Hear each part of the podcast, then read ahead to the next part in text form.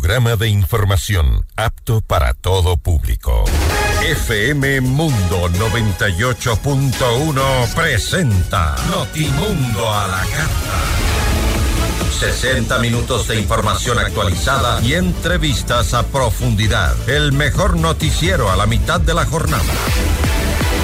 Conducción, Gisela Bayona. Dirección de noticias, María Fernanda Zavala. Dirección general, Cristian del Alcázar Ponce. Este programa es transmitido en la app de OnePlus, oneplus.tv, canal 14 de Extreme, canal 14 de CNT y canal 14 y 514 de Claro TV. Notimundo a la carta. Desde los estudios más modernos del país.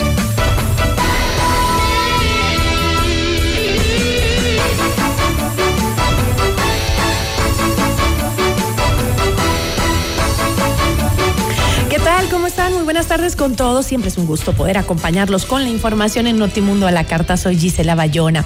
Hoy en nuestros espacios de entrevistas vamos a conversar eh, con la asambleísta de Construye, Ana Galarza. Hablaremos sobre su propuesta en la que plantea, pues, eh, eliminar el Ministerio de la Mujer. ¿Acaso para luchar contra la guerra y tener presupuesto tenemos que dejar desprotegidas a las mujeres frente a la violencia de género? También nos va a acompañar Inés Alarcón. Ella es asambleísta por ADN. Con ella conversaremos acerca del oficialismo frente a la ley que propone subir el IVA. Bienvenidos. Titulares de Notimundo a la Carta.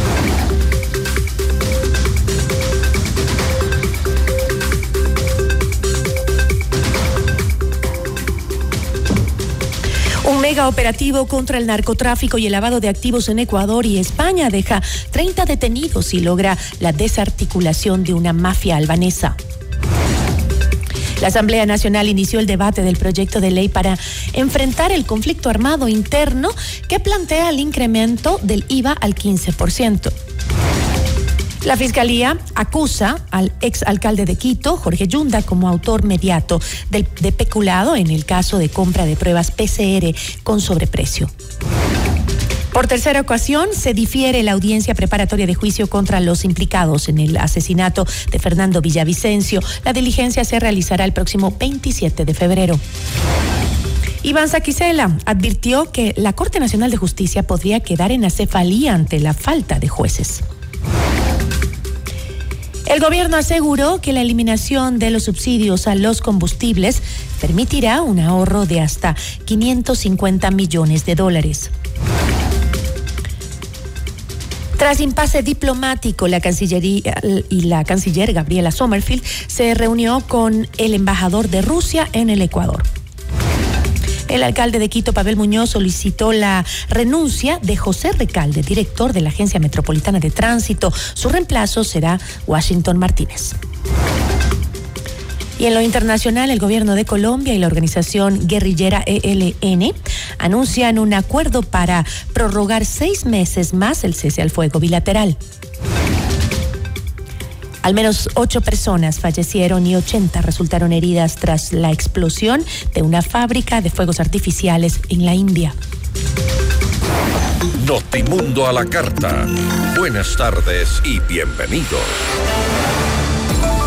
Notimundo a la carta, una opción para mantenerse informado. Ahora las noticias.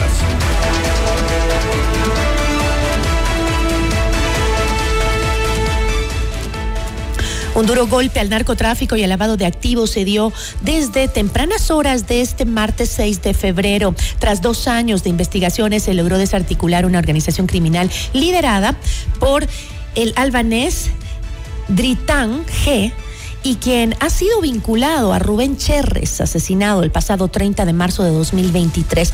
Equipos de la policía y la Fiscalía de Ecuador y de España ejecutaron el operativo Pampa o Gran Fénix 13 con 57 allanamientos simultáneos en los que participaron cerca de 400 policías. William Villarroel, director nacional de investigación antidrogas de la Policía Nacional, indicó que el grupo transnacional traficaba drogas a España, Bélgica, Países Bajos y Turquía, lugares desde donde se distribuía el alcaloide hacia toda Europa.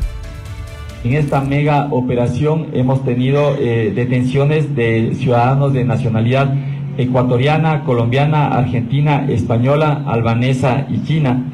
Hemos realizado varios allanamientos, en Ecuador 40 allanamientos, en Guayas, El Oro, Santa Elena, Cotopaxi, Pichincha y Azuay, y paralelamente en España, en las ciudades de Barcelona, Málaga, Marsella y Valencia.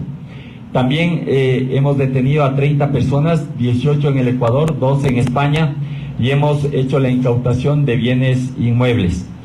Eh, ¿Qué viene luego? Viene la instrucción fiscal que puede durar de 90 a 120 días y la autoridad competente procesará la información que tenemos hasta el momento, practicará las pericias correspondientes y pueden ser vinculadas más personas en esta, en esta etapa. El director de investigación antidrogas de la Policía Nacional, William Villarroel, también entregó detalles de los líderes de las organizaciones delictivas transnacionales y explicó cómo funcionaba su modus operandi. Esta estructura tenía un líder albanés, asimismo tenía dos coordinadores directivos que tenían los vínculos societarios. Eh, estos eh, ciudadanos tenían eh, ciudadanía albanesa y argentina Además tenían coordinadores logísticos que se encargaban del transporte, el acopio, la seguridad y también tenían colaboradores eh, que fungían como testaferros, hacían los pagos eh, de la cancelación de la droga que era transportada hacia Europa y también colaboraban en la, en la seguridad. Como les indicaba la modalidad de la contaminación, ellos, ellos utilizaban unas empresas que eran lícitas y eh, contaminaban el producto, así como eh, eh, tenían la contaminación en la estructura del contenedor y también hacían el gancho ciego mientras transportaban cuando se dirigían a los, a los diferentes puertos de, del país. Además, Villarruel se refirió a las evidencias que se encontraron durante los operativos ejecutados en Ecuador y España. La sustancia que tenemos como evidencia a lo largo de la investigación es clorhidrato de cocaína, 2.377 kilos. También tenemos como evidencias armas, 9 en el Ecuador, 1 en España, celulares, 12 en el Ecuador, 15 en España, vehículos, eh, entre ellos algunos de alta gama, 16 en el Ecuador, 6 en España, y también tenemos dinero en efectivo, eh, 500 mil dólares, 500 mil euros en España y en Ecuador todavía seguimos contando el dinero que se, que se ha incautado hasta el momento. Diana Salazar, fiscal general del Estado, agradeció a la Fiscalía de España por su colaboración en los allanamientos ejecutados. Combatimos las redes criminales, incluida la mafia albanesa, atacando su financiamiento desde todos los frentes. Agradecemos profundamente la colaboración en nuestra lucha contra el crimen organizado, escribió Diana Salazar en su cuenta de Twitter OX. Notimundo al día, Víctor Herrera, comandante de la policía de la zona 8, se refirió a los golpes al terrorismo en el marco del conflicto armado interno. Señaló que en una primera fase la Policía Nacional se ha desplegado en los distintos, en los distritos de mayor conflictividad como son Pascuales Sur, la Nueva Prosperina, dejando resultados importantes como la detención de alias Alacrán, considerado como un objetivo de alto valor en Colombia. Sin embargo, Herrera lamentó que no exista responsabilidad por parte de algunos operadores de justicia. Falta mucho por trabajar. Esta estrategia que se está implementando intra, extra muros de control de las cárceles, la priorización de los distritos de mayor incidencia, las sentencias ejemplares que se tienen que dar a los delincuentes que son detenidos es lo que a nosotros nos falta, porque prácticamente la impunidad y esta puerta giratoria, producto de la falta de aplicación de la ley de manera eficiente, es lo que nos va a dar mayores resultados. De nada sirve que gente como la que fue detenida el día de ayer, que estaba detenida por asesinato, que lideraban los pabellones del penal, prácticamente salieron en libertad y nuevamente estaban deambulando y haciendo y haciendo de las suyas en libertad.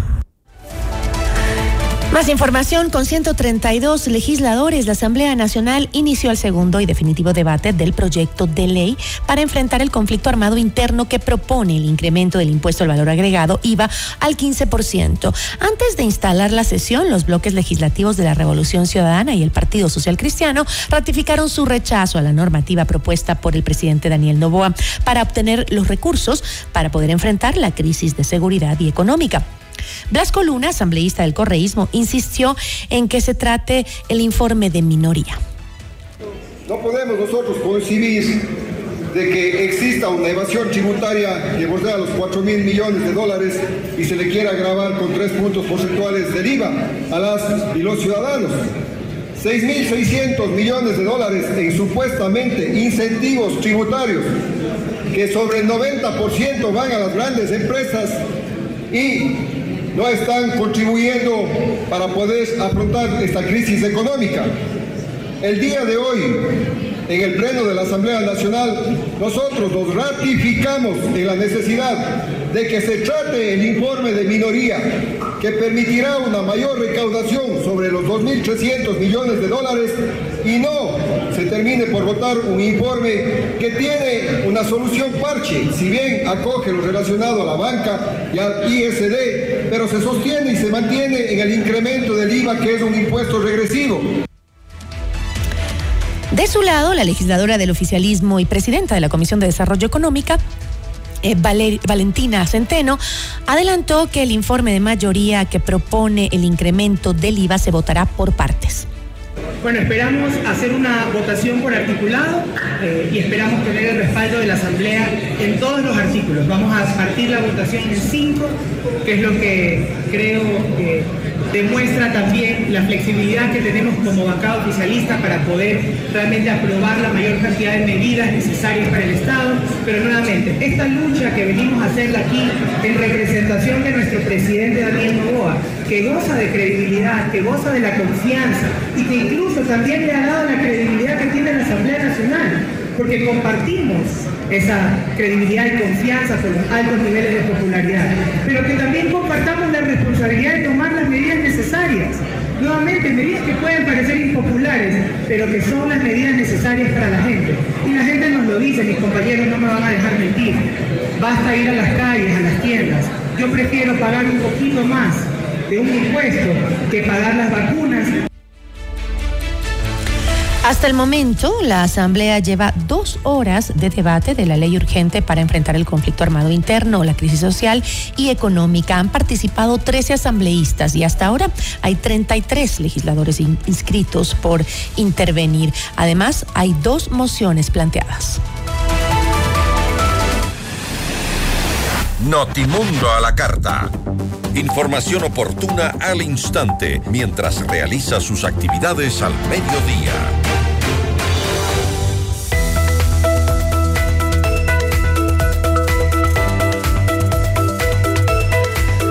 En posgrados de la Universidad Politécnica Salesiana no solo perfeccionas tus habilidades y conocimientos, sino que también mejoras tus ideas e innovación.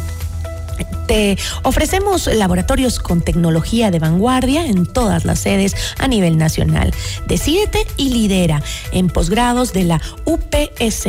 Inscríbete en posgradosups.edu.es o también escríbenos al 093 966 7574.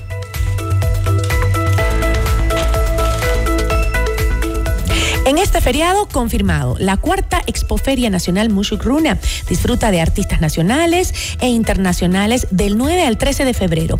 Más de 600 emprendedores, 8 mil parqueaderos, shows cómicos, familiares, globos aerostáticos, seguridad y 25 mil vasos de jugo totalmente gratis. Todos los caminos conducen a Mushukruna. Panamericana Sur, kilómetro 12, vía Ambato, Bamba. Volvemos con Notimundo a la carta. Somos tu mundo. mundo. Mira nuestros mejores contenidos. Suscríbete gratis a nuestro canal de YouTube FM Mundo Live. Somos FM Mundo. Comunicación 360. Inicio de publicidad. con el auspicio de Banco Guayaquil, primero tú. FM Mundo presenta Minuto Forbes con Cristian del Alcázar Ponce. Bienvenidos. La Asociación de Bancos de Ecuador, Asobanca, se pronunció sobre la lucha contra el crimen organizado que lleva adelante el gobierno y sobre la reforma tributaria que está en la Asamblea. En un comunicado, el gremio señaló que los bancos estamos conscientes y absolutamente dispuestos a colaborar con esta lucha. Sin embargo, Asobanca añade que en el proyecto de reforma tributaria que se discute en la Asamblea Nacional se planea una contribución al sector productivo en general, pero a la banca se le pretende dar un trato distinto y discriminatorio. FM Mundo presentó Minuto Forbes con Cristian del Alcázar Ponce. Patrocinado por. Con Banco Guayaquil, ahorra y gana el 5.5% de interés sin abrir otra cuenta. Solo abre tu app e ingresa a la función Meta. Fija el monto mensual, programa el tiempo de ahorro y listo. Crea tu meta ahora y empieza a ganar el 5.5% de interés. Banco Guayaquil, primero tú.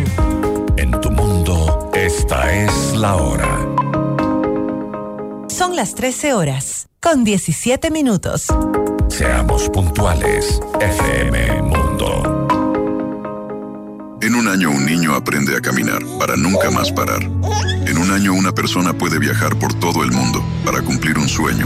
En un año un deportista élite puede ganar una Olimpiada y enorgullecer a todo un país. En un año miles de profesionales estudiarán las mejores maestrías en posgrados Universidad Politécnica Salesiana. La decisión, la pasión y la dedicación son tuyas. No postergues tu progreso y tu futuro. En posgrados Universidad Politécnica Salesiana, te mostramos el camino para lograr tus sueños. Decídete y lidera. Inscripciones abiertas. ¡Confirmado! Del 9 al 13 de febrero, la cuarta Expoferia Nacional Musugruna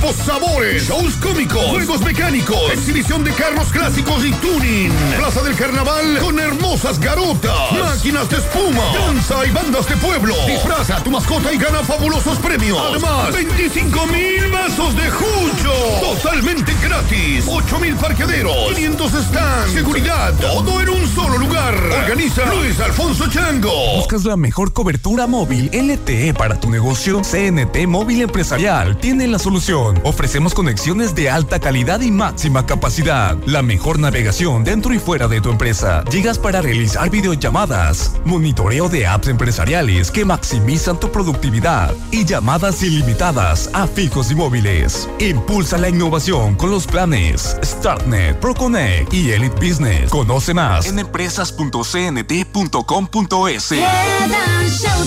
El shampoo más popular de la región.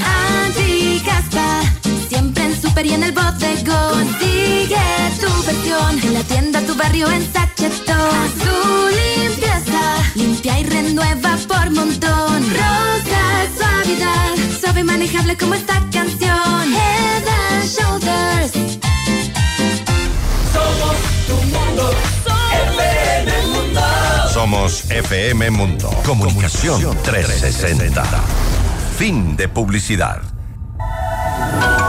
Este programa es transmitido en la app de OnePlus, oneplus.tv, canal 14 de Extreme, canal 14 de CNT y canal 14 y 514 de Claro TV. Continuamos en Notimundo a la Carta, una opción para mantenerse informado. Con Gisela Bayona. Vamos a revisar la información internacional junto a nuestra cadena aliada CNN en español. Hola, soy Patricio León desde la Ciudad de México y estas son las cinco cosas que debes saber a esta hora. Un tribunal federal de apelaciones determinó que el expresidente de Estados Unidos, Donald Trump, no tiene inmunidad judicial por los presuntos delitos que cometió durante su mandato para revertir los resultados de las elecciones de 2020. El fallo es un duro golpe para la defensa clave de Trump en el caso federal de la subversión electoral presentado contra él por el fiscal especial Jack Smith. El expresidente había argumentado que la conducta por la que Smith le acusaba formaba parte de sus funciones oficiales como presidente y por tanto estaba exento de posible responsabilidad penal. El tribunal añadió que cualquier inmunidad ejecutiva que pueda haberle protegido mientras ejercía como presidente ya no le protege contra esta acusación. El secretario de Estado de Estados Unidos, Anthony Blinken, continúa su viaje relámpago por Medio Oriente. Según los periodistas que viajaban con él, durante su estancia en el Cairo se reunió con el presidente egipcio Abdel Fattah el-Sisi en un encuentro que duró casi dos horas. En un momento dado, las delegaciones de Estados Unidos y egipcio, que incluían al jefe de los servicios de inteligencia egipcios, abandonaron la sala, dejando a Blinken y a Sisi solos. Este lunes, Blinken estuvo en Arabia Saudita. Su viaje, el quinto que hace a Medio Oriente desde los atentados del 7 de octubre en Israel, busca garantizar que la guerra entre Israel y Hamas no se convierta en un conflicto regional más amplio. La organización del Festival Internacional de la Canción de Villa del Mar anunció en un comunicado la cancelación de su gala de apertura, que llama Noche Cero, y que estaba prevista para el 23 de febrero. Esto debido a los incendios forestales que en los últimos días han causado la muerte de al menos 123 personas en Chile. Los organizadores agregaron que tanto ellos como los artistas invitados siguen con los preparativos para el festival, que se prevé se realice del 25 de febrero al 1 de marzo, con las actuaciones de Preso Pluma, Manuel Turizo, Andrea Bocelli, entre otros. Villa del Mar es una de las localidades afectadas por los incendios que el viernes activaron una alerta roja, junto con zonas como Valparaíso y Marga Marga. Las autoridades informaron que hasta este lunes los bomberos han controlado 102 de esos incendios y actualmente están combatiendo 40, mientras que 19 se encuentran en observación. Reportes del Ministerio de Medio Ambiente y Recursos Naturales de El Salvador registraron un sismo de magnitud 5,7 frente a la costa de Sonsonate la mañana de este martes. El equipo de CNN en San Salvador reportó que el sismo fue fuerte y prolongado y que se activaron protocolos de evacuación en algunos centros educativos, pero que hasta el momento los cuerpos de socorro no reportan emergencias por el sismo. De acuerdo con el ministerio, no existe amenaza de tsunami. El candidato a la presidencia de El Salvador, Nayib Bukele, indicó que se está monitoreando la situación por el sismo y llamó a mantener la calma e informarse por canales oficiales. El presidente de Argentina, Javier Milei, reiteró este martes al llegar a Israel que tiene la intención de trasladar la embajada de su país de Tel Aviv a Jerusalén. Milei fue recibido por el canciller israelí Israel Katz, quien le agradeció por su respaldo en la guerra contra Hamas y dijo que espera su anuncio oficial sobre el traslado de la embajada. En agosto pasado, en agosto pasado, Milei, quien ese entonces era candidato presidencial de Argentina, ya había mencionado que de llegar al cargo cambiaría la embajada de la nación a Jerusalén. Y en noviembre, todavía como candidato, dijo al periodista Jaime Bali que si ganaba, la embajada argentina estaría en Jerusalén porque el rey David, en un sueño, el creador le manifiesta que la capital de Israel es Jerusalén. Eso es todo en esta edición de CNN 5 Cosas. Para más información sobre estas historias y conocer las últimas noticias, siempre puedes visitar cnne.com diagonal 5 Cosas. Desde la Ciudad de México les informó Patricio León. Sigan conectados e informados a través de cnne.com. Notimundo a la carta. Información oportuna al instante mientras realiza sus actividades al mediodía. ¿Buscas la mejor cobertura móvil LTE para tu negocio? CNT Móvil Empresarial tiene la solución. Te ofrece conexiones de alta calidad y máxima capacidad con gigas para realizar videollamadas, monitoreo de apps empresariales y llamadas ilimitadas a fijos y móviles. Impulsa la innovación con los planes StartNet, Pro Connect y Elite Business. La vanguardia digital te espera. Conoce más en empresas.cnt.com.es. Ya volvemos con Notimundo a la carta. Somos tu mundo, FM Mundo. Sigue nuestra transmisión en video FM Mundo Live por YouTube, Facebook, X y en fmmundo.com. Somos FM Mundo. Comunicación 360. Inicio de publicidad. En tu mundo, esta es la hora. Son las 13 horas, con 26 minutos. Seamos puntuales, FM Mundo. Esta semana, la gira récord de ventas en todo el mundo llega a Ecuador.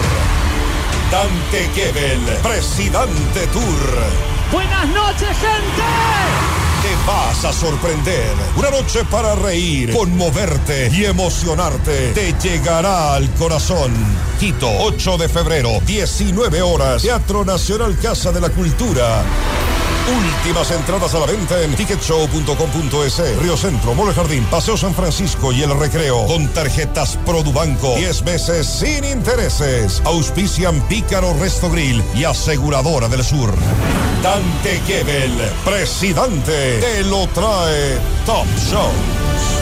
En la actualidad, la seguridad digital no es una opción, es una necesidad. ¿Estás listo para proteger tu empresa de manera efectiva? Presentamos Corporate Guard de CNT Empresarial, la solución líder en ciberseguridad. Una fortaleza digital que protege cada aspecto de tu empresa. Con nuestras soluciones, brindamos seguridad digital a todos los dispositivos, aplicaciones e información en la nube, garantizando la continuidad de tu negocio. Conoce más en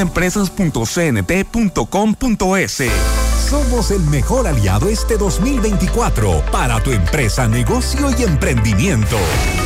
Cumplimos tus objetivos y nos ajustamos a tu presupuesto con publicidad 100% efectiva. Contáctanos ya a ventas@fmmundo.com. WhatsApp 099 003 8000.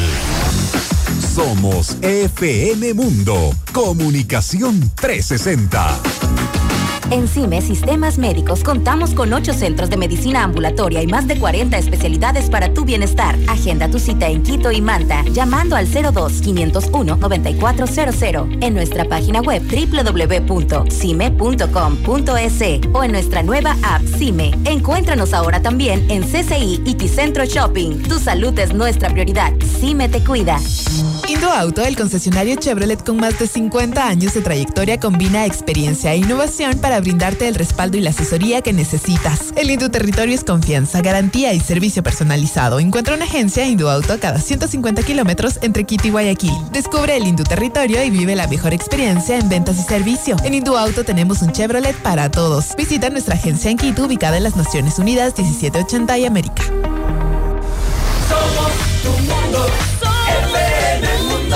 Somos FM Mundo. Comunicación 360. Fin de publicidad. Le invitamos a escuchar nuestro siguiente programa. 14 horas. Café FM Mundo. Con Nicole Cueva, Carla Sarmiento y Marisol Romero. Este programa es transmitido en la app de OnePlus, oneplus.tv, canal 14 de Extreme, canal 14 de CNT y canal 14 y 514 de Claro TV. Continuamos en Notimundo a la Carta, una opción para mantenerse informado con Gisela Bayona. Notimundo a la Carta, una opción para mantenerse informado. Ahora las noticias.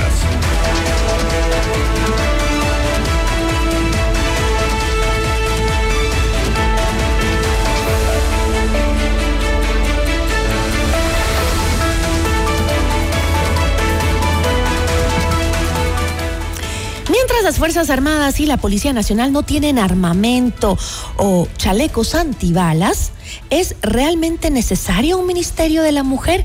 Eso fue lo que señaló la asambleísta por Construye, Ana Galarza, en una entrevista televisiva el pasado 15 de enero. ¿Requiere el financiamiento del conflicto armado interno dejar de asistir a las víctimas de violencia de género? La entrevista a la carta, en diálogo directo con los protagonistas de los hechos.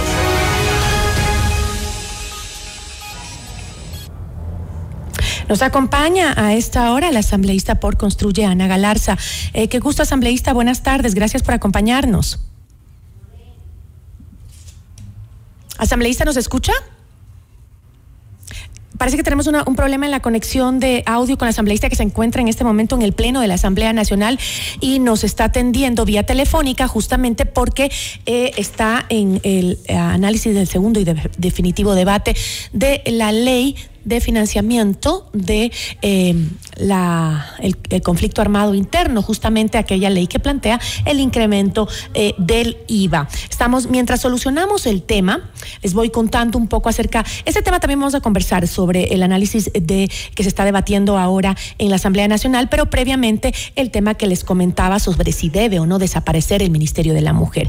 Ayer en este mismo espacio de entrevista, la ministra de la Mujer, Ariana Tanca, señaló que el financiamiento que tiene esta cartera de Estado, es decir, el Ministerio de la Mujer, representa el 0.05% del presupuesto general del Estado. Entonces, justamente ahora vamos a hablar con la asambleísta, ya creo que la tenemos. Sí, estamos conectados con Ana Galarza. Asambleísta, ¿cómo está? Buenas tardes. Qué gusto, asambleísta. Eh, no sé si escuchó mi, intervención, pero justamente hablábamos de que ayer en este mismo espacio, espacio de entrevistas estábamos con la ministra de la Mujer, Ariana Tanca, y ella señaló que el financiamiento que tiene la cartera de Estado que ella representa, el Ministerio de la Mujer, eh, tiene, eh, eh, representa apenas el 0.05% del presupuesto general del Estado. Ahora le pregunto, la preocupación de Construye ha sido desde el proyecto de ley enviado por el presidente proponer ideas de financiamiento que no requieran del incremento del IVA. Sin embargo, estas ideas como cuestionar la necesidad del Ministerio de la Mujer, ¿tiene algún sustento técnico sobre cuánto afecta realmente el presupuesto para el Estado?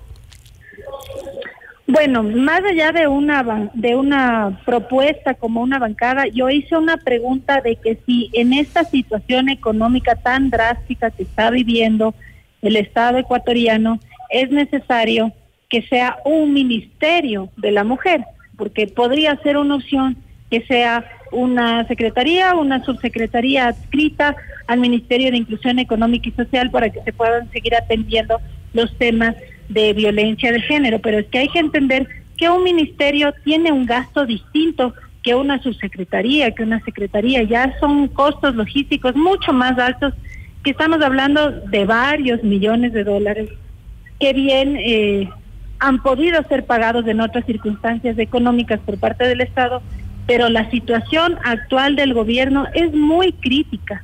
Y por eso es que hemos hablado de encontrar la manera en que se puedan seguir atendiendo los derechos, pero de una forma en la que requiera menos gastos innecesarios. Necesarios pero si es una secretaría adjunta, eh, por ejemplo, yo le pregunté justamente ese tema, porque eso no se la adjunta a una secretaría de que esté bajo el paraguas del Ministerio de Inclusión Económica y Social, por ejemplo, y dijo que el presupuesto sería el mismo, porque necesitaría la misma gente. Entonces, eh, le pregunto esto porque eh, parecería que el Ministerio de la Mujer se convierte ahora en un target ideológico de las derechas, simulando lo que sucede en la Argentina con Javier Milei. Y, una cosa la relaciono con la otra porque eh, resulta curioso hablar del cierre de un ministerio que en Ecuador tan solo en el 2023 atendió a 71.300 víctimas de violencia de género, según los datos oficiales, Ana. Y faltó mucha más gente que atiendan. Yo misma pedí a la ministra de ese entonces que atienda unos temas de violencia de género, nunca ni le llamaron. Nunca ni le llamaron pasé todos los documentos, la información, entonces yo misma pude constatar cómo en algunos casos atiendan y en algunos otros casos dejan a las mujeres en indefensión. Entonces yo creo que aquí tenemos que velar por todos los derechos de todas las personas, hombres, mujeres, niños, eh, grupos minoritarios. Y a mí sí me llamó la atención porque si es todo un ministerio, con todo lo que le cuesta al país, sí defiendan a unas mujeres pero a otras mujeres se las dejen en indefensión. Pero se cuestiona... Eh, ¿Se cuestiona acaso si eh, por el tratamiento, el conflicto armado interno, las mujeres deben quedar eh, desprotegidas? Porque como le mencioné, la cantidad de mujeres que fueron víctimas, puede ser que usted haya presentado un caso y no se le atendió como usted requería, pero son 71.300 víctimas de violencia de género. ¿Por qué quedar, por qué eliminar un órgano rector de la política pública por la seguridad de las mujeres. Presenté 812 casos en, en un lapso de todo el periodo anterior. 812 casos, en ninguno de esos casos se defendió. Algunas ya se murieron lastimosamente. No digo que eso sea culpa del Ministerio de la Mujer, pero que no las atendieron, no sé por qué motivos no las atendieron. Yo no estoy diciendo que se deje de atender o de defender los derechos de las mujeres. Yo soy una mujer y siempre he creído que como seres humanos todos tenemos que ser respetados y procurados y que tenemos que luchar por conquistar muchos derechos en igualdad. Pero sí hay que reconocer que un ministerio cuesta más que una secretaría. Hay que entender también que, por ejemplo, eh, son, por ejemplo, los directores, los mandos medios, los que realmente hacen el trabajo, pero cuando hay un ministerio hay costos de viajes, de hoteles, de viáticos, de guardaespaldas, los vehículos de alta gama que se ven en las caravanas ministeriales. O sea, cada gasto que uno cree que no representa, cada gasto hormiga, cada gasto pequeño, termina influyendo en el total de la economía del Estado. Entonces, sí tenemos que seguir, obviamente, velando por los derechos de las mujeres, y tenemos que ver la forma en la que podamos hacerlo conforme a la situación económica que estamos viviendo en este momento comprendiendo es que, tenemos que verificar entre lo urgente y lo importante. Se entiende que la seguridad en las calles es definitivamente una prioridad para el país, pero lamentablemente las mujeres eh, en su lucha todavía siguen eh, eh, buscando seguridad en sus casas, adentro de sus casas. Mire usted las cifras que ayer le sacaba la ministra. De los 321 femicidios registrados en 2023, 128 fueron cometidos por el círculo más íntimo, es decir, por sus parejas y exparejas. Estas cifras no pueden ser, eh, o digo yo, me pregunto, ¿no deberían ser también una prioridad? Son, son una prioridad. Eh, para que las mujeres también... Parece que perdimos la señal con...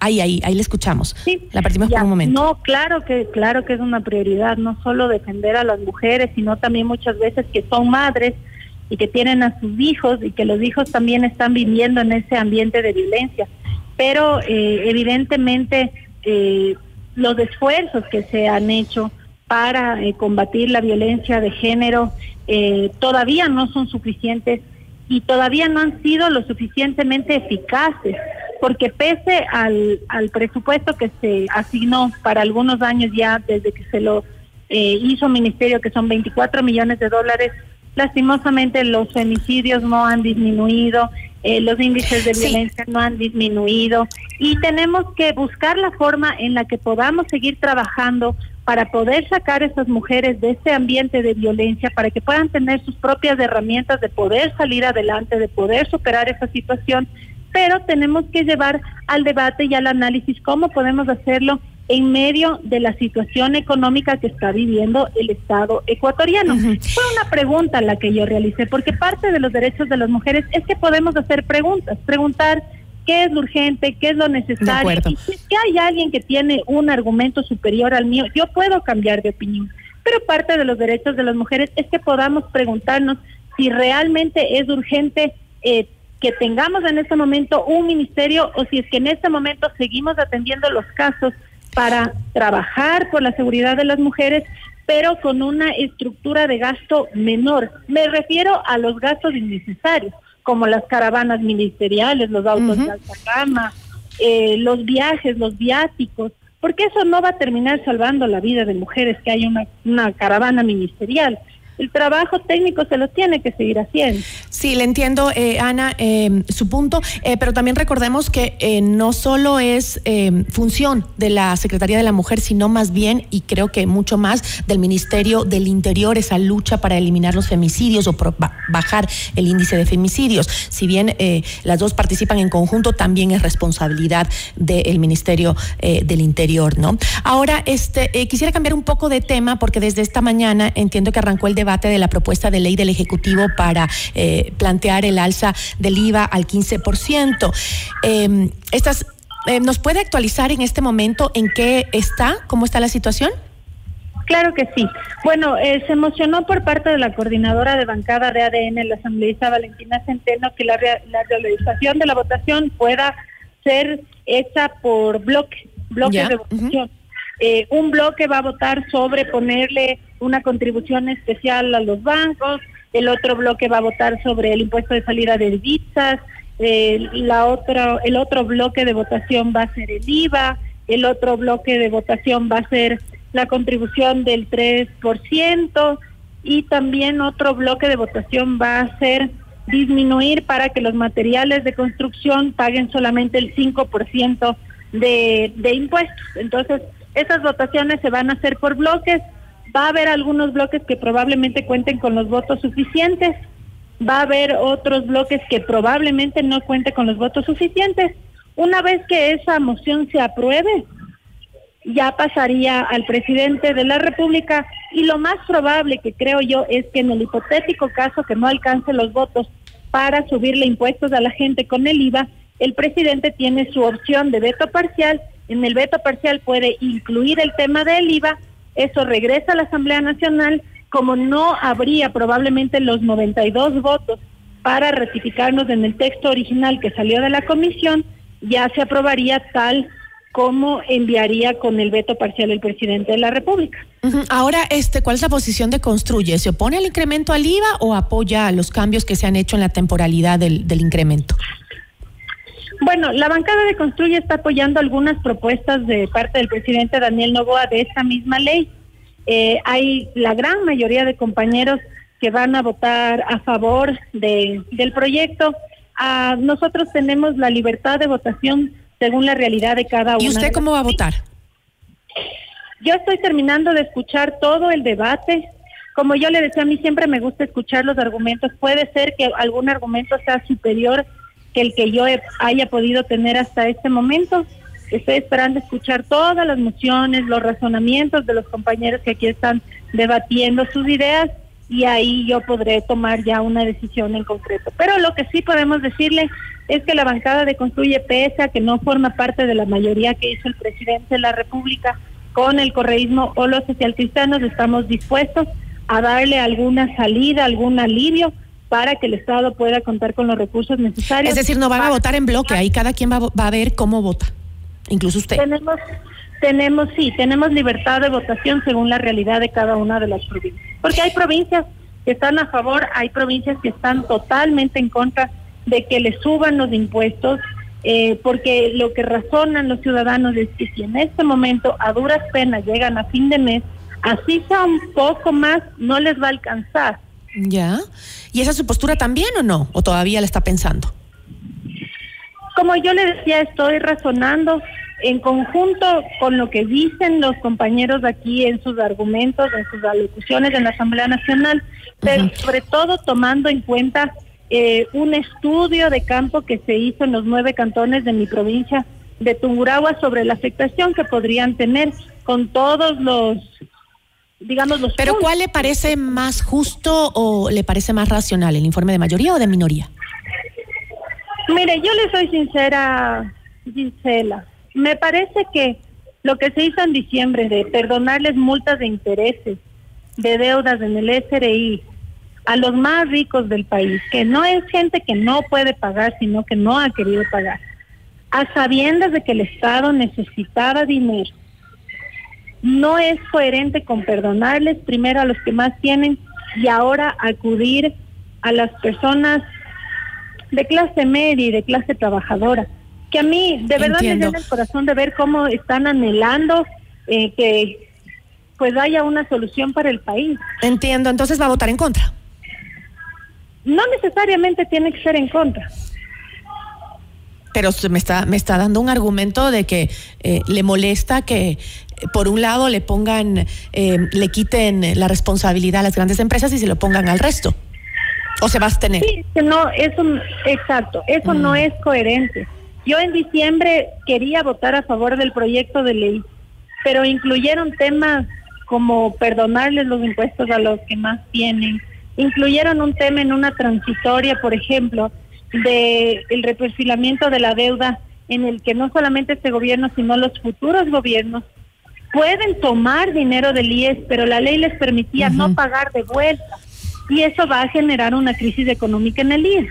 Ya es decir, por esa, a por esa incoherencia, usted se inclina mucho más eh, por la abstención de su voto. Así es, sí, porque yo creo que si el presidente pide que todos apoyemos, yo estoy de acuerdo en que tenemos que apoyar. El Estado está quebrado y el hecho de que el Estado está quebrado no es culpa del presidente, él heredó esta situación. Pero no me parece justo que a los más ricos les perdone y que ahora acuda a las personas que a duras penas llegan a fin de mes.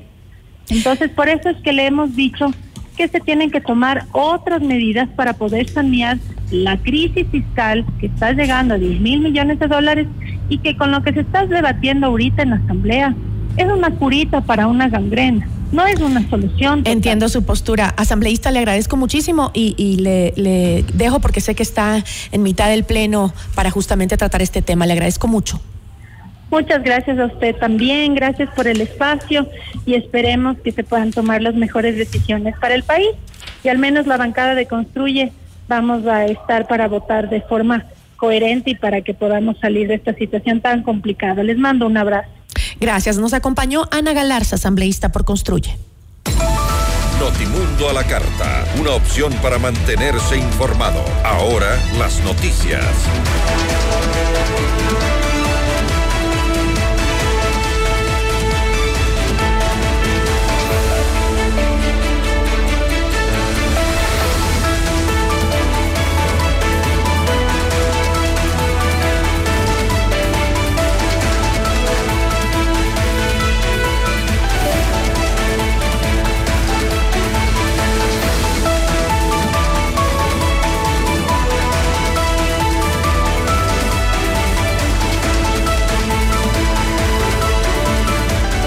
Seguimos con información. La Comisión de Régimen Económico de la Asamblea aprobó el informe para segundo y definitivo debate del proyecto de ley orgánica para el ahorro y la monetización de recursos económicos para el financiamiento de la lucha contra la corrupción. El nuevo documento fue aprobado por unanimidad con ocho votos a favor durante la sesión realizada la noche del 5 de febrero. Entre los principales cambios se incluye tres excepciones para iniciar la acción de extinción de dominio sin que se requiera de una sentencia condenatoria ejecutoriada previa. Adicionalmente, se complementan cinco condiciones para la extinción de dominio.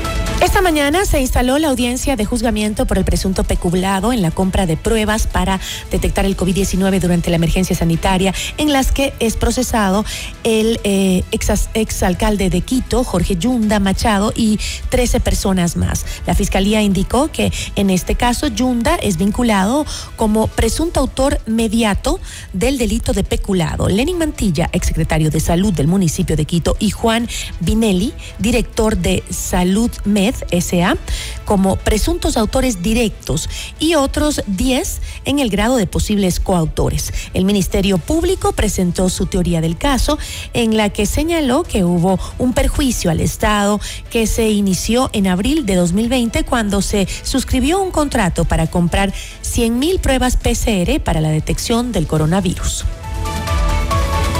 Y la audiencia de evaluación y preparatoria de juicio por el asesinato de Fernando Villavicencio no se instaló este martes 6 de febrero debido a que el abogado de una de las partes dijo necesitar más tiempo para ejercer la defensa ya que ingresó al caso hace pocos días.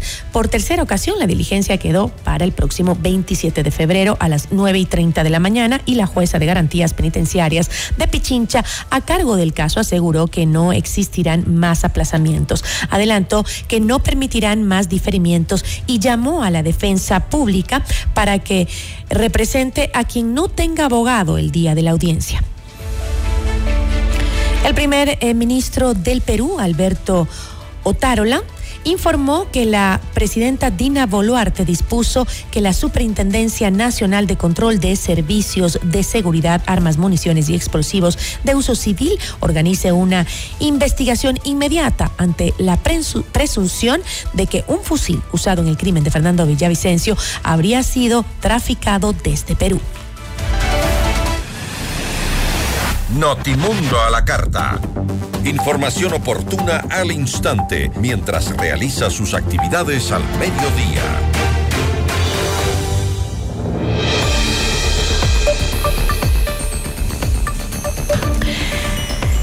Seguimos tratando el tema eh, que se da en el Pleno de la Asamblea Nacional, que tramita el segundo y último debate sobre el proyecto de ley para enfrentar el conflicto armado interno y la crisis social y económica, con la que el gobierno busca incrementar, pues decíamos, el IVA del 12 al 15%. ¿Confía el oficialismo en que la propuesta principal del Ejecutivo se pueda aprobar el día de hoy? La entrevista a la carta, en diálogo directo con los protagonistas de los hechos. Nos acompaña a esta hora Inés Alarcón, asambleísta por ADN. Asambleísta, qué gusto, buenas tardes. Estela, ¿cómo están? Buenas tardes. Un atento saludo a la ciudadanía que nos escucha. ¿Cómo ve el análisis en el Pleno a esta hora? Bueno, seguimos debatiendo. Eh, creemos que más o menos en una hora hemos de estar ya eh, con votación. Nosotros nos mantenemos en la postura del respaldo a las Fuerzas Armadas, Policía Nacional y sobre todo al Ecuador en esta crisis económica que vive en nuestro país. Ahora, asambleísta, entiendo que ya se ha aprobado la moción para votar sobre el proyecto en bloques, ¿no es verdad? Correcto. ¿Sí? Sí, correcto. Se ha aprobado. Hay cinco mociones planteadas en donde se va a votar eh, por cinco bloques de acuerdo a cómo está mocionado. Ahora, este, eh, el presidente Daniel Novoa ha dicho en declaraciones a la prensa que el aumento del IVA son las tres cuartas partes del proyecto. Por lo tanto, eh, ¿considera usted que sería un fracaso para el oficialismo no lograr aprobar el aumento de este impuesto del IVA? Bueno, en efecto, eh, no creo que sea un fracaso para el oficialismo, más bien sería un fracaso para el país no hacerlo. Tenemos la grave necesidad de financiar esta lucha contra el narcotráfico. Estamos justamente en un debate en donde queremos hacer crear conciencia en los asambleístas. Ya el IVA se subió en el año 2016 del 12 al 14% por un tema que fue extraordinario y en este caso es un tema de financiar una lucha contra el narcotráfico. Seguimos hablando, seguimos debatiendo y creemos que podemos tener eh, los votos Ahora, asambleísta, el oficialismo mantiene el discurso de que el IVA no afectará a las personas de escasos recursos económicos porque no afecta a la canasta básica. Sin embargo, hay 21 tipos de alimentos en la canasta básica que sí graban IVA, como galletas, snacks, café soluble, gaseosas, jugos de frutas, refrescos, gelatinas, aliños, mayonesa y salsa de tomate. ¿Qué quiere decir entonces el gobierno con que no va a afectar a todos? ¿Quiere decirnos el oficialismo que aumentar el precio de un producto como las galletas, el café o los que mencioné en un 3% no va a afectar a los 5 millones de ecuatorianos que viven con menos de 3 dólares al día? Bueno, lo que ha dicho y en realidad lo que dice el proyecto es extensiones de la mayoría de bienes de la canasta básica. Esto es lo que en efecto dice. Bueno, nosotros creemos que es el momento de apoyar el hombro. Sabemos que esto es un costo, pero ese es el costo que lamentablemente tenemos que pagar por la crisis eh, económica y la crisis de seguridad que estamos viviendo. Y es por ello, es nuestro mensaje de que todos debemos poner el hombro y todos debemos aportar. Tenemos eh, quienes hacemos territorio, le puedo decir... Eh, que sé y me lo han dicho, nosotros estamos dispuestos a apoyar el gobierno, nosotros queremos aportar, lo vamos a hacer, lo único que sí piden es transparencia, porque ya sabemos lo que ocurrió cuando hubo un, incremento del IVA en el año 2016. Asambleísta, ¿qué sucede si la Asamblea aprueba todas las medidas menos justamente esta que estamos conversando, la del IVA? Bueno, nosotros tenemos entendido que eh, esta ley el presidente la vetará, va, irá de nuevo a la comisión y por supuesto al pleno, en donde sabemos que no contarán con los votos para la ratificación, entonces tenemos también por ahí eh, la esperanza de que se haga eh, esta inversión para lo que estamos viviendo como país. Ahora, este, eh, pero, pero entonces usted no considera que es definitivamente em, el eh, es como un retroceso para lo que ha venido haciendo el Ejecutivo en sentido de que ya le han aprobado todos sus proyectos, pero con este que él eh, anuncia que es uno de los más importantes, pues sería un retroceso para el Ejecutivo. Bueno, en efecto, eh, lo que el presidente es un presidente bastante conectado con la realidad de lo que vive el país, conoce lo que está haciendo, eh, lo que está viviendo el país en cuanto a temas de seguridad y en cuanto al tema económico. El presidente recibe un país con cuatro mil millones de dólares menos. Entonces, aquí lo que nos queda es ser conscientes de con el país. Nosotros creemos y entendemos que este proyecto de ley, así sea por el veto, va a salir tenemos esa esperanza y estamos confiados también. Pero usted qué ve hasta, ese, hasta este momento, ¿cómo van las cosas? Eh, ¿Cree que puedan obtener los votos estando ahí en el Pleno y escuchando cada una de las intervenciones de los asambleístas? Bueno, ya sabemos que la bancada más grande no va a apoyar. O sea, eh, ya lo han dicho, ya incluso han mencionado. El correísmo y el Partido Social Cristiano. Sí, el Partido Social Cristiano también ha dicho que sí, o sea, ellos saben que hay que buscar alternativas, justamente ellos fueron también quienes eh, están a favor de que se haga por bloques y sabemos que los demás eh, asambleístas sí van a apoyar, sí van a apoyar, entonces. Pero sacando las cuentas, entonces no les alcanzan los votos para que se apruebe el IVA. Sí, sí, para lo del IVA sabemos que de pronto no tenemos los votos, pero para los demás bloques sí si vamos a contar con los votos, por tanto la ley va a pasar. Ahora, este, ¿en qué situación quedaría el acuerdo de mayoría parlamentaria cuando usted misma ha mencionado que pues eh, eh, ni el Partido Social Cristiano ni el correísmo va a apoyar? Bueno, hay proyectos de ley en los, que, en los cuales no estaremos siempre de acuerdo, hay proyectos de ley en donde, por supuesto, eh, nosotros también apoyaremos y tendremos los votos de ellos también. Son diferentes posturas, todas son respetables de acuerdo a las observaciones que ellos ingresan, por tanto, seguimos de pie y seguimos luchando por el bienestar de los ecuatorianos, aunque haya diferentes posturas y las cosas también hay que respetar. Entonces me está diciendo que si no se aprueba el IVA no quiere decir que sea el último día de esta mayoría. Por supuesto que no. Nosotros como asamblea estamos comprometidos.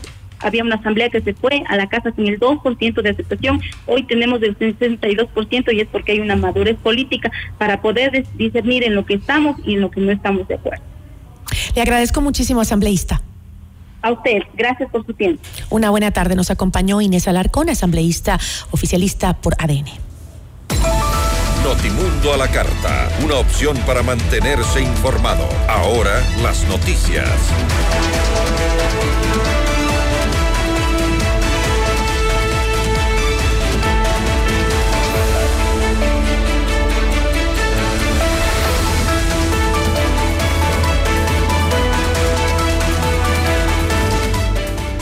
El presidente de la Corte Nacional de Justicia, Iván Saquicela, solicitó al Consejo de la Judicatura que se extienda la acción de personal eh, de su cargo como presidente de la entidad, pese a que el 5 de febrero tenía que concluir sus funciones. Dijo que si no se acoge su pedido, sería una intromisión de la Judicatura al Pleno de la Corte. Clara y expresa. He pedido al Consejo de la Judicatura que se me extienda la acción de personal como presidente. ¿Por qué? Porque si yo soy el presidente en funciones y hay un respaldo de la ley y de la Procuraduría General del Estado, que es obligatorio y vinculante, no podría el Consejo de la Judicatura no emitir una acción de personal. Y si es que no lo, si es que no lo, lo emite, u omite, entonces significaría que estaría diciendo que no existe presidente de la Corte. Y al decir que no hay presidente de la Corte, me estaría desconociendo. Y no lo puede hacer, conforme ha dicho el propio doctor Álvaro Román. De modo tal que yo espero la acción de personal. Y si no hubiera, sería una clara intromisión del Consejo de la Judicatura en el Pleno de la Corte Nacional de Justicia del Ecuador Saquicela advirtió que este alto tribunal está atravesando una situación delicada y compleja. La situación de la Corte Nacional de Justicia es grave. Yo diría que estamos frente a una situación de una posible crisis o acefalía de la institución. Es algo que incluso probablemente algunos funcionarios de la función judicial no se percatan. Y yo les voy a hacer mirar estos respectos. Primero, quiero hacer notar de que ninguno de estos problemas habría si es que la Corte Nacional de Justicia estaría integrada, eh, como debe ser, con 21 jueces y jueces. Si es que eso sucedería, no habría problema alguno. ¿Cuál es el problema? El problema es que por más de tres años no estamos debidamente integrados. Luego de un impasse diplomático, la canciller Gabriela Sommerfield se reunió con el embajador de Rusia en el Ecuador la tarde del 6 de febrero. El encuentro se da después de que eh, ese país rechazara la decisión eh, de traspasar material eh, bélico a Estados Unidos que fue calificado como chatarra por el presidente Daniel Novoa y con el cual se conseguirá equipamiento moderno valorado en 200 millones de dólares para el combate contra el crimen organizado. La Agencia de Regulación y Control Fito y Sosanitario Agrocalidad respondió a las sanciones impuestas por el gobierno de Rusia en contra de cinco exportadoras de banano del Ecuador por la supuesta presencia de un insecto.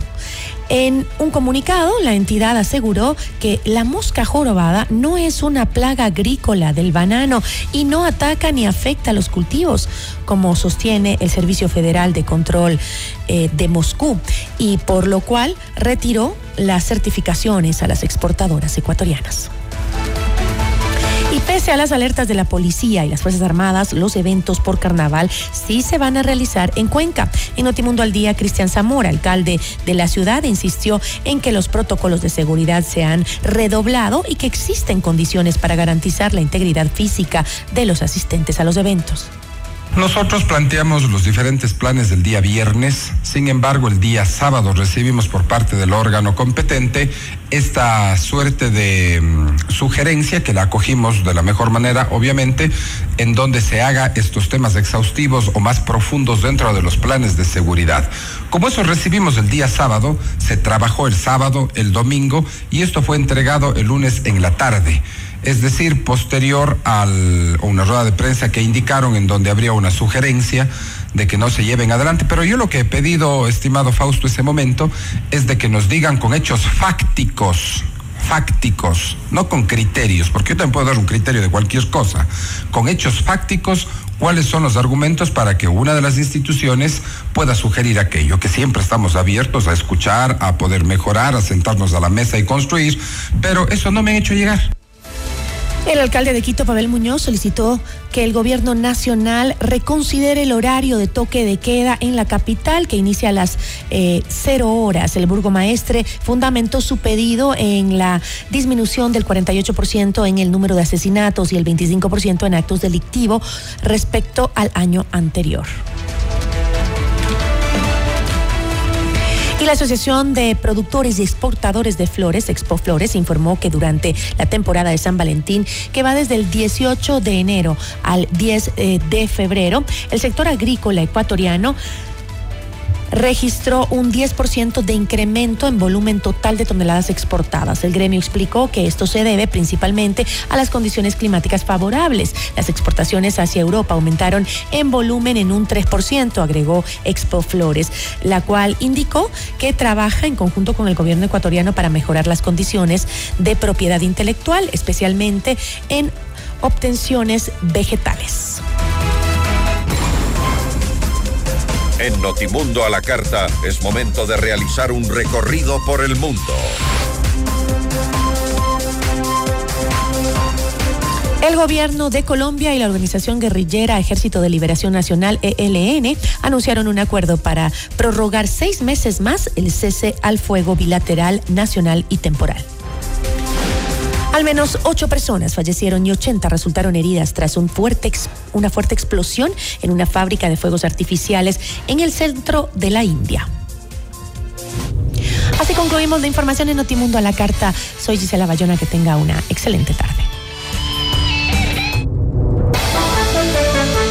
Gracias por su sintonía esta tarde. FM Mundo 98.1 presentó. Notimundo a la carta. 60 minutos de noticias actualizadas y entrevistas. El mejor noticiero a la mitad de la jornada. Conducción Gisela Bayona. Ingeniería de sonido Darío Gutiérrez. Dirección de arte Laili Quintero. Coordinación y redacción Fernanda Utrera. Redacción y redes sociales José Martín Muñoz. Dirección de noticias María Fernanda Zavala. Dirección general Cristian del Alcázar Ponce. Notimundo a la carta con el auspicio de Posgrados Universidad Politécnica Salesiana. Demostramos el camino para lograr tus sueños. CNT Empresarial. Ven a Mush Bruna, Cooperativa de Ahorro y Crédito.